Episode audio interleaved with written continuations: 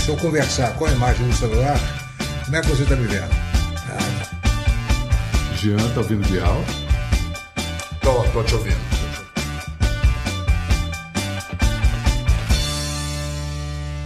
Olá, bem-vindos.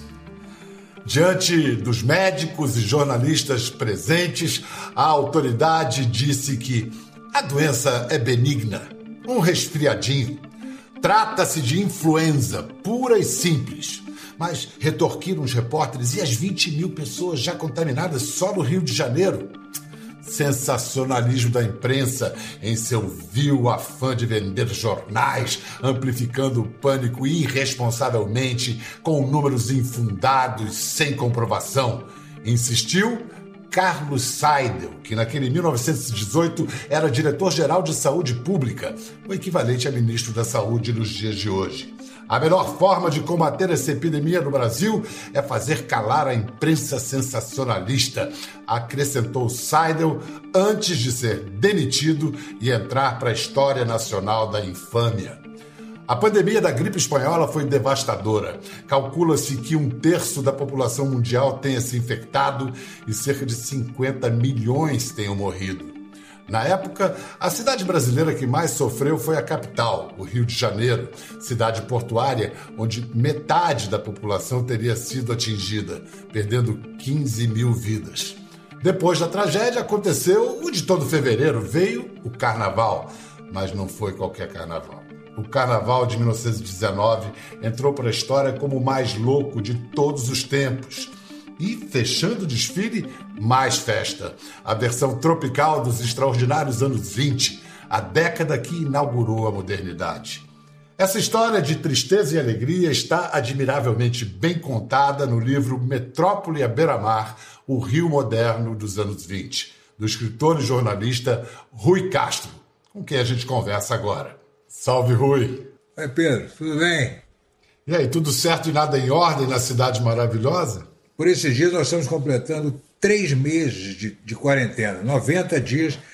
O lugar mais longe que a gente foi foi a porta do elevador. Nada, nem descer, portaria, nada, nada, nada. E, e, sem conversar com um ser humano, né? Que tem 90 dias que eu não pego numa nota de dinheiro, né? Impressionante. E aí eu olho aqui pela, pela, pela sacada, a rua tá cheia de gente andando, caminhando, pedalando né? Eu moro aqui no Leblon, estou vendo aqui de cima, né? Tá todo mundo na praia, no calçadão, levando carrinho de bebê, etc. Esse deve ser um país paralelo, né? Agora, a minha preocupação é o seguinte: se algum desses dois países existe, esse que nós estamos vivendo aqui só existiu talvez no nosso sonho. O outro que está lá, que está acontecendo isso aí, deve ser o país do, do pesadelo. Né? Poxa, e você, nesse seu belo livro, você mostra uma cidade que tinha um projeto de país, né?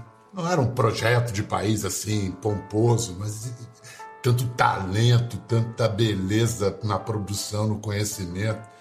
Tem 100 anos, exatos 100 anos. É, estava tudo acontecendo aqui naquela época, né? E é interessante como. Por que, que aconteceu aqui? Porque tinha que ser aqui, né?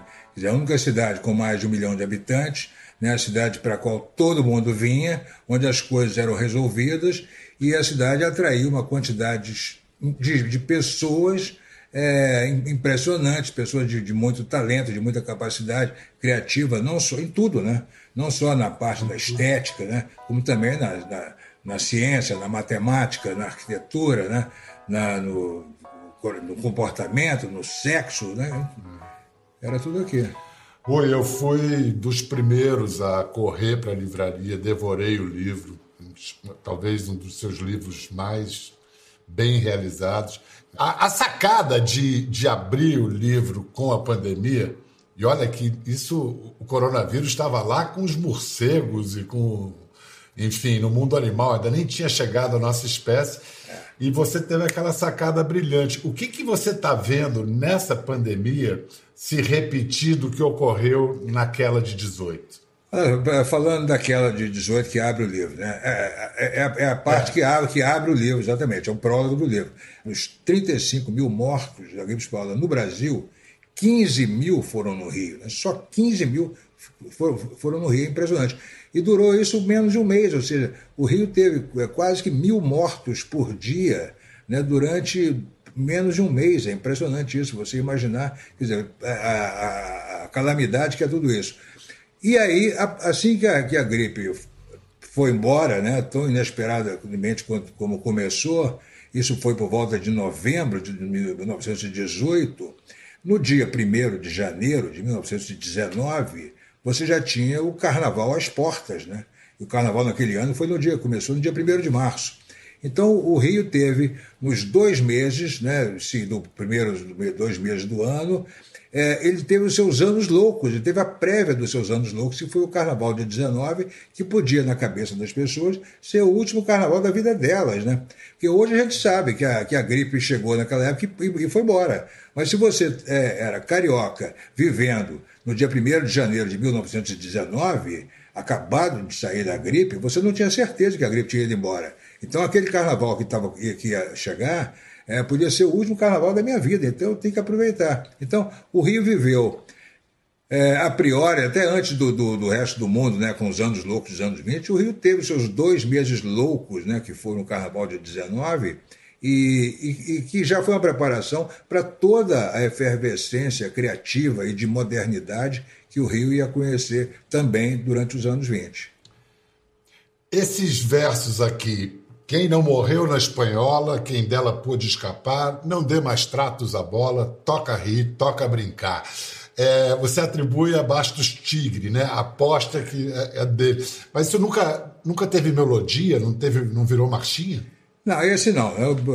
A quantidade de versos que se produzia naquela época, os maridos e mulheres brigavam é, através de sonetos, né? um xingava o outro fazendo uma, um poema, um soneto. Então, nem todos os versos eram musicados. Agora, o Rio teve, o Carnaval de 19 teve marchinha de carnaval falando da espanhola, né? por incrível que pareça. Né? Isso também é uma demonstração do espírito né? de, de, de deboche né? e de e de criatividade também do, do Rio naquela época, que não foi aquela coisa engravatada, né? como de repente a nossa ideia de modernismo, né? que passaram para nós durante 100 anos, é que fosse aquela coisa engravatada, né? aquela coisa muito séria, que é como se o Brasil fosse um grande atraso que tivesse que ser salvo por aquela meia dúzia de modernistas que vieram nos ensinar o que era moderno. O Rio não, não precisou disso, o Rio já era moderno. Né? O Rio não precisou ser modernista porque já era moderno.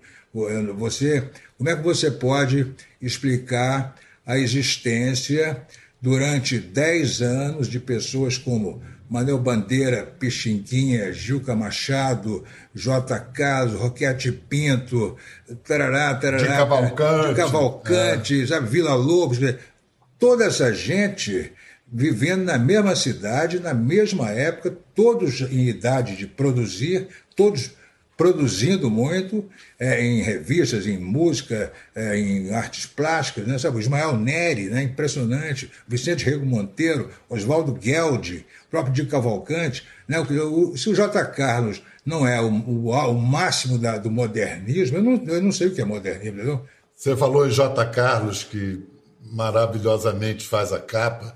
É, isso aconteceu para usar um anglicismo, por uma serendipidade. Né? Você queria usar o J. Carlos, mas não tinha como chegar nele. O que, que aconteceu? Você estava na praia. É isso, essa capa eu me apaixonei por ela há anos já. Eu falei, eu quero fazer a capa desse livro com essa imagem de J. Carlos, eu quero uma capa da revista para todos.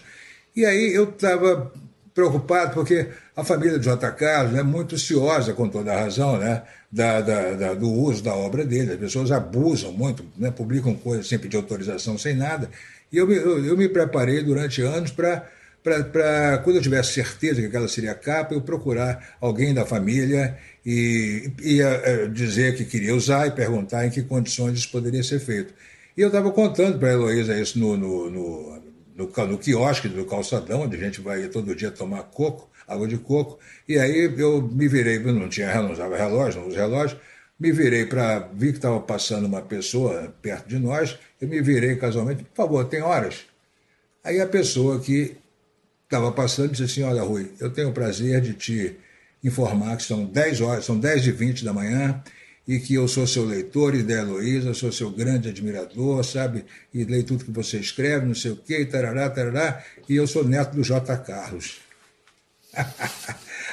Aí Eu fiquei, eu quase caí para trás, a Luísa quase caiu para trás. Eu estou querendo conversar com um de vocês há anos já para pedir permissão para usar uma imagem do JK na capa de um livro que eu estou fazendo sobre o Rio dos anos 20.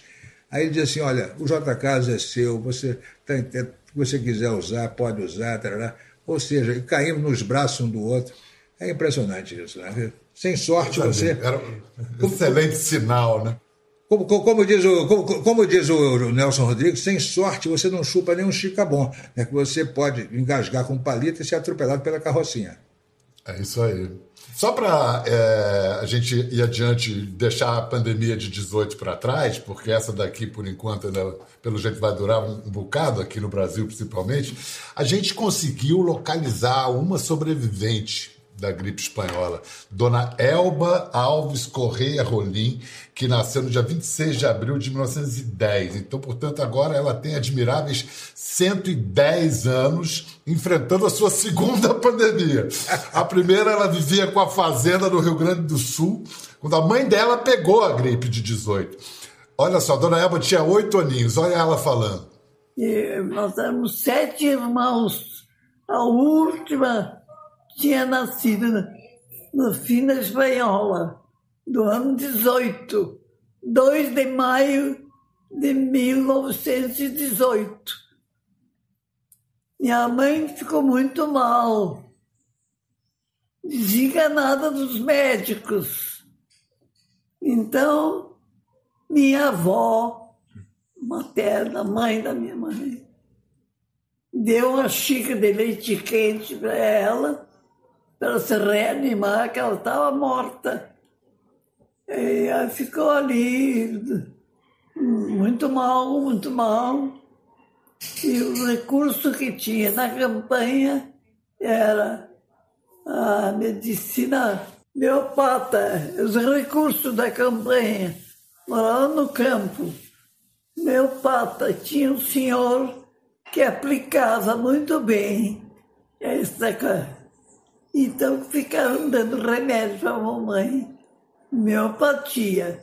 O que elas tinham verdadeiramente era uma pneumonia que chamavam congestão pulmonar. Espetacular, né? O leite quente e a, e a homeopatia pelo menos não eram tão arriscados como cloroquina, por exemplo, né? Exatamente. Você, você podia não se salvar com leite quente, mas você não ia morrer do leite quente. Pode acontecer com cloroquina. Agora, a diferença entre a espanhola e a nossa de hoje aqui, é, várias diferenças. Uma delas é que a espanhola viajava de navio, né? E a nossa vem de avião. Agora você imagina o grau de, de contágio né, multiplicado por milhares né, da, da pandemia atual. Ah, ah, mas há uma, a, nossa vantagem é a ciência. Né? A ciência, em 1918, não tinha condições de identificar nenhum vírus. Não tinha nenhum instrumento. Nem sabia se, nem, é, nem sabia, sabia se o que era vírus. Né? Nem sabia, exatamente. Então, uh, os é, meios, é. Não, não só é, esse tipo de, de, conhecimento, como também o tipo de, de meio de comunicação capaz de alertar toda uma população para tomar certas providências, também não existia. Você não tinha você não tinha um rádio, não tinha televisão, não tinha nada. Você tinha os jornais que tiravam, podiam tirar três, quatro edições diárias, mas esses jornais tinham um alcance limitado, além do que também pararam de circular, muitos passaram a circular menos por causa da doença, porque seus profissionais estavam morrendo. Então as pessoas só tomavam a iniciativa de usar máscara ou de ficar em casa porque uma dizia para a outra. Embora muitas vezes o inimigo, né, que era o vírus, já estivesse também dentro da casa deles. Né? Então, quer dizer, é uma, eu acho que hoje a gente tem muito mais eh, condições de enfrentar o inimigo, embora esse inimigo me pareça muito pior do que aquele de 100 anos atrás. É. O que tinha é, parecido com hoje eram autoridades negacionistas, né? como o Carlos Seidel, que era o secretário de saúde, que disse que a culpa era do sensacionalismo da imprensa, isso em 18. Sempre, isso, isso aí é uma tendência suicida do ser humano, né? que é uma coisa impressionante, é uma tendência a não ter. A, a, é uma coisa. Se você não enxergar uma realidade, ela deixa de existir. Né? Agora você bota o poder é. na mão de uma, uma, uma, figura dessa e nós sabemos o que acontece. Não há poder como poder de negação, como dizem os ingleses. Mas olha só, vamos falar do livro mais. O, o título, Metrópole, para entender o título, Metrópole à beira-mar, é preciso saber que tipo de cidade era o Rio de Janeiro de 1920. Então eu te pergunto, por que que Albert Einstein, depois de conhecer o Rio, disse que os brasileiros mataram a noite? Porque ele, ele veio aqui em 1925 e aí levaram ele a andar pela cidade, principalmente à noite, e o Rio era talvez a cidade mais bem iluminada do mundo naquela época. Mais até do que Paris, né, que era chamada Cidade Luz. Um dos motivos né, pode ser que Paris sofreu na Primeira Guerra Mundial, talvez não tivesse recuperado ainda. O fato é que em 1920 o Rio era mais bem iluminado do que Paris. E por que, que era uma metrópole? O Rio não era só uma metrópole, era a única metrópole brasileira, né? a única cidade com mais de um milhão de habitantes, um milhão, quase 200 mil habitantes, uma cidade de prédios altos, né? prédios com 10, 12, 15 andares, prédios com elevador, uma cidade que, pelo fato de ser tão iluminada, ficava acordada a noite toda, tinha instituições que trabalham, que funcionavam a noite toda, tinha 30 ou 40 representações diplomáticas, né? quer dizer, todos os embaixadores e cônsules com suas famílias moravam no Rio. Isso significa que, aquelas filhas dos embaixadores, né, dos cônsules, é, que estudavam em colégios do Rio, tinham suas colegas cariocas, né, elas já traziam toda uma, toda uma bagagem da Europa, né, de, de modernidade, de, de novos costumes, até em relação à postura da mulher, que elas iam passando para suas amiguinhas do, do Rio. Então, esse é. tipo de efervescência né, fazia do Rio a universidade realmente, realmente moderna do, do, do Brasil. Os bondes elétricos, também aprendi com o seu livro, eram o meio de transporte de 84% da população. Quer dizer, era realmente uma metrópole à beira-mar pujante. Né? Até o pessoal do governo andava de bonde, entendeu? Eu cito vários lá, pessoas, homens importantes, influentes, conselheiros da República, né? Iam para o trabalho de bonde. Não aceitavam o transporte oficial que lhes era oferecido, eu conto isso. Tenho mais uma surpresa para você assistir. Um símbolo da modernidade foi a exposição do centenário da independência. No centro do Rio, em 1922, Inclusive, era uma espécie de internet da hora, né? Porque 14 países participaram, ficou de 22 a 23, a gente 3 milhões de visitantes, é uma coisa. Pois é, a nossa incansável pesquisadora Mônica Cleofas, ela localizou imagens dessa exposição. São poucas, mas olha que coisa linda.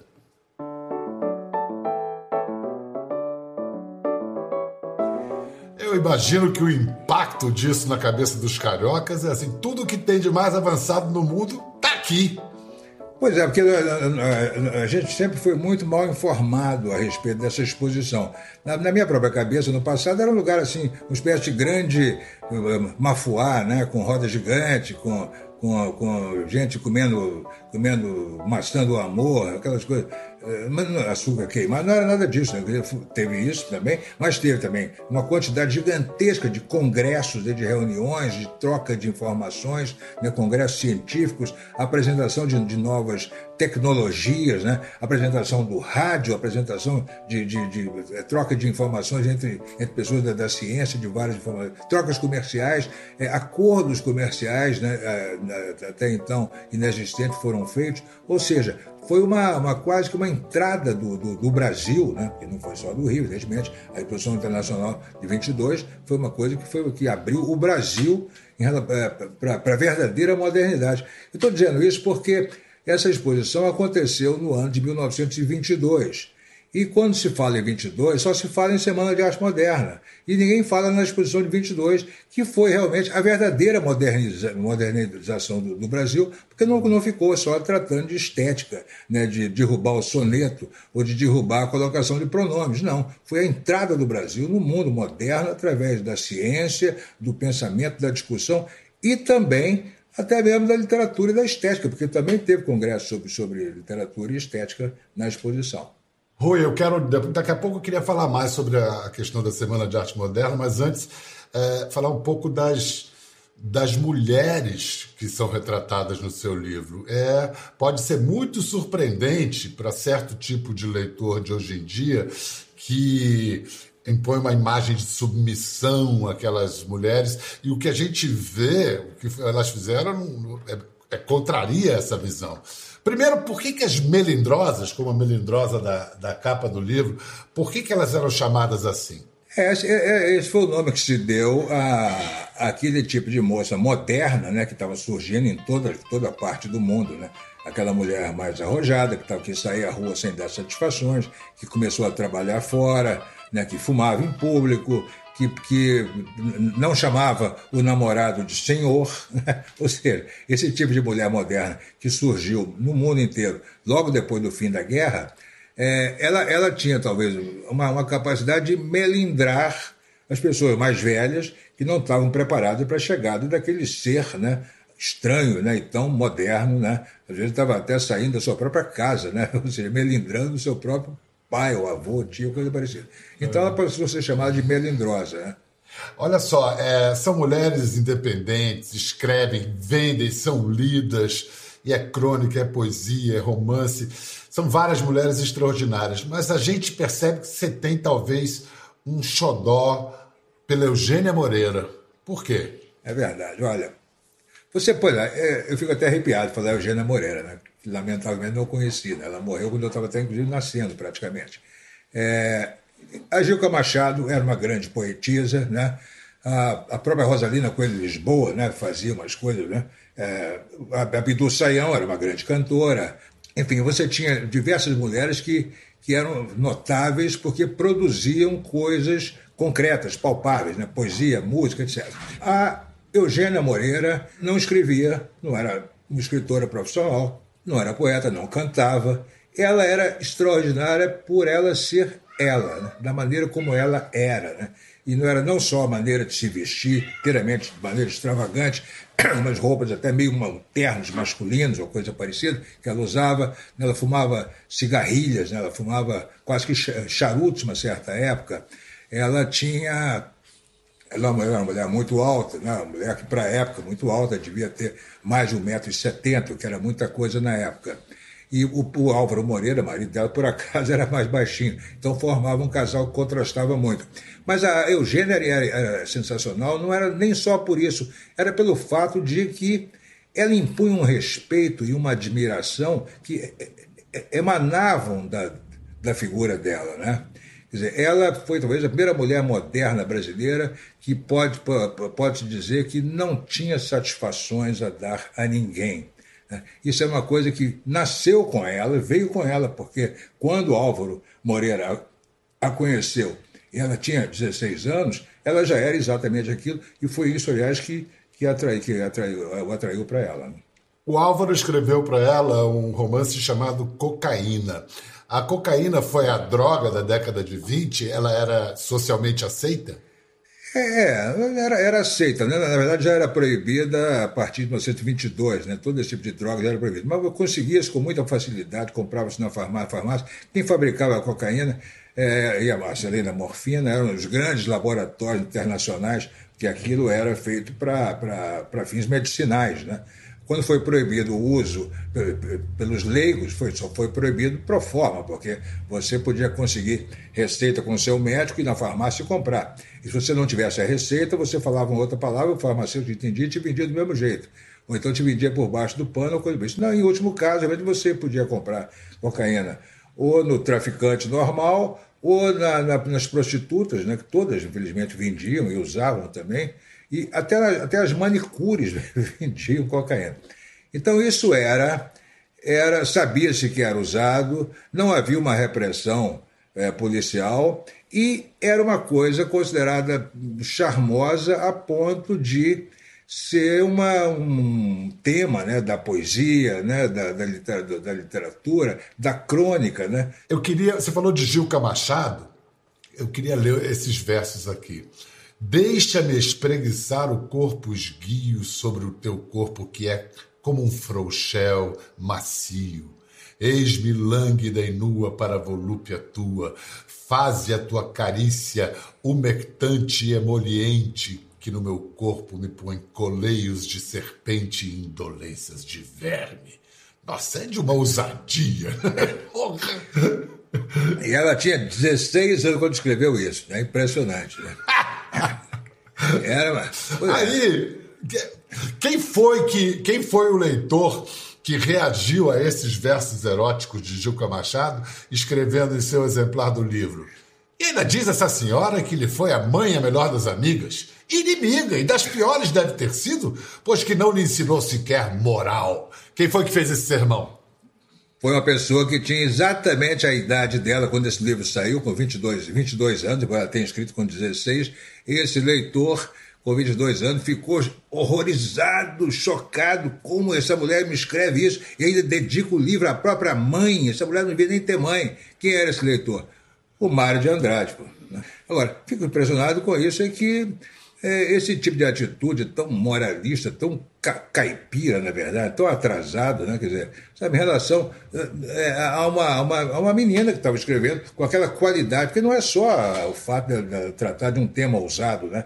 é a qualidade poética dela. Né? Quer dizer, não foi enxergada por ele essa qualidade, ele preferiu só se concentrar no lado imoral, né?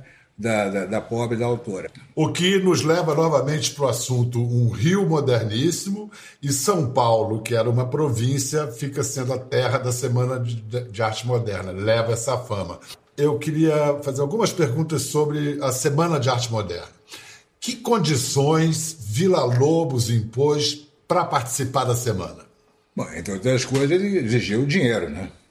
Ele não ia lá tocar de graça. Ele já era o Vila Lobos, não podia não ser famoso, mas o Rubinstein já tinha tocado Vila Lobos no Municipal, é, então ele não precisava realmente ir fazer uma viagem levando sete ou oito músicos né, para tocar de graça e pela glória de ser ouvido. Né? Manuel Bandeira, como você disse, de Cavalcante, moravam no Rio, mas eles tiveram uma participação na Semana de Arte Moderna em São Paulo. Qual foi? Bom, primeiro que o, o, o Bandeira já era tão moderno, em 1920, né? Já, já tinha publicado os meus livros dele, com tal grau de, de modernismo né, naquilo que, que, ele escrevia, já deixando de usar é, rima em alguns casos, métrica, usando verso livre, e também o tipo de, de ousadia temática, etc. Né? Que em 19, final de 1921, o, o Mário de Andrade, que tinha acabado de escrever Paulo Sérgio Desvairada, né? Ele fez questão de vir ao Rio para visitar o Manuel Bandeira, né, na casa do Ronald de Carvalho. Né? Isso, essa intermediação foi feita pelo, por um poeta de São Paulo que já morava no Rio, que era o Ribeiro Couto. Então, o Mário de Andrade foi à casa do, do Ronald Carvalho para ler o livro dele para o Ronald e para o Manuel Bandeira, como se estivesse pedindo um aval. Né? Olha, eu fiz isso aqui, o que, que vocês acham? Né? E eles gostaram muito, né? deram o aval deles ao Paulo Sérgio Varada e a participação do, do de Cavalcante, por exemplo. Quem é que teve a ideia de fazer a Semana de Arte Moderna? Foi o de Cavalcante. Isso tá, isso faz parte da história, não estou falando uma coisa no vazio. É só ler, lerem a história da Semana de Arte Moderna, vão ver que o de Cavalcante teve essa ideia de fazer uma, uma espécie de festival de artes plásticas e poesia que congregasse aquilo que o pessoal estava fazendo de diferente, não só em São Paulo, como também no Rio. Né? E como ele estava morando em São Paulo, ele teve essa ideia em São Paulo, foram ao Paulo Prado, e o Paulo Prado, tudo bem, né? claro, vamos lá de agora. Tem que fazer essa, esse festival em São Paulo, não pode ser no Rio. Por que não? Porque no Rio não vai fazer diferença, né? Ou seja, o Paulo Prado teve essa visão. A Semana de Arte Moderna no Rio passaria despercebida em qualquer lugar. O Rio não precisava de uma Semana de Arte Moderna, São Paulo precisava. Essa é a diferença, né? Rui, eu vou pedir licença para você para citá-lo, para a gente concluir essa conversa. Você disse: Eu me contentaria com a possibilidade de apenas sair à rua, abraçar os amigos e sentir o cheiro do mar. Não haveria nada mais moderno do que simplesmente viver. Eu assino embaixo, Rui. Digo de novo. Diga de novo. Muito obrigado, Rui. Cuide-se, dá um beijo na Heloísa e espero que esse livro agora tenha a repercussão que não teve até agora, porque é um livro de é. grande importância, não só para o Rio de Janeiro, mas para a compreensão do Brasil e que venda como bolinhos quentes. Eu te ouço. Abraço, Rui. Muito obrigado, hein? Obrigado, querido. Te cuida.